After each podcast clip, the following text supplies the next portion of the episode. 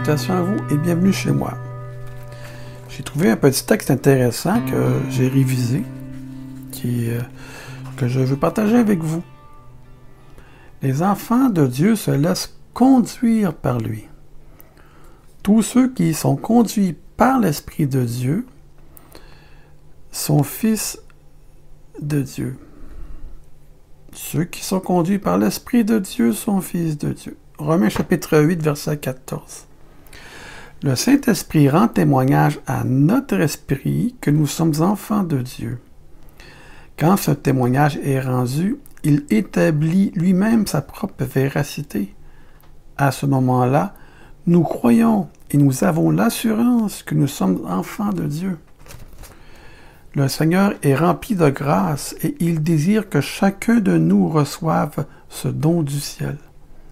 Le Saint-Esprit fait en sorte que nous puissions mettre au service du Christ les capacités que Dieu nous a confiées.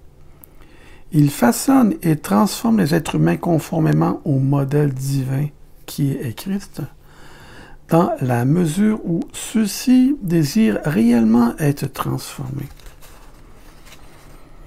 Nous ne sommes pas que chrétiens d'apparence. Nous devons être transformés. Si un chrétien n'est pas transformé, l'Esprit Saint ne rend pas témoignage qu'il est fils de Dieu. Ceux qui acceptent de se laisser guider par l'Esprit de Dieu seront éclairés et sanctifiés.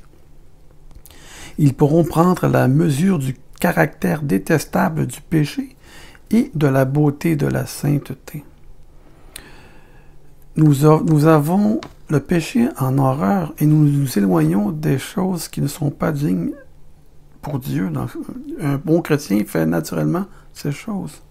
C'est l'œuvre du Saint-Esprit en nous qui fait ces choses-là. Ils considéreront comme un honneur le fait d'être appelés enfants de Dieu, sachant qu'ils sont totalement indignes d'être associés au Christ. C'est immérité, le Fils unique du Père. Le Christ a revêtu notre nature afin que nous puissions nous associer à lui. Il a souffert dans sa propre chair afin de pouvoir amener un grand nombre d'hommes et de femmes à Dieu.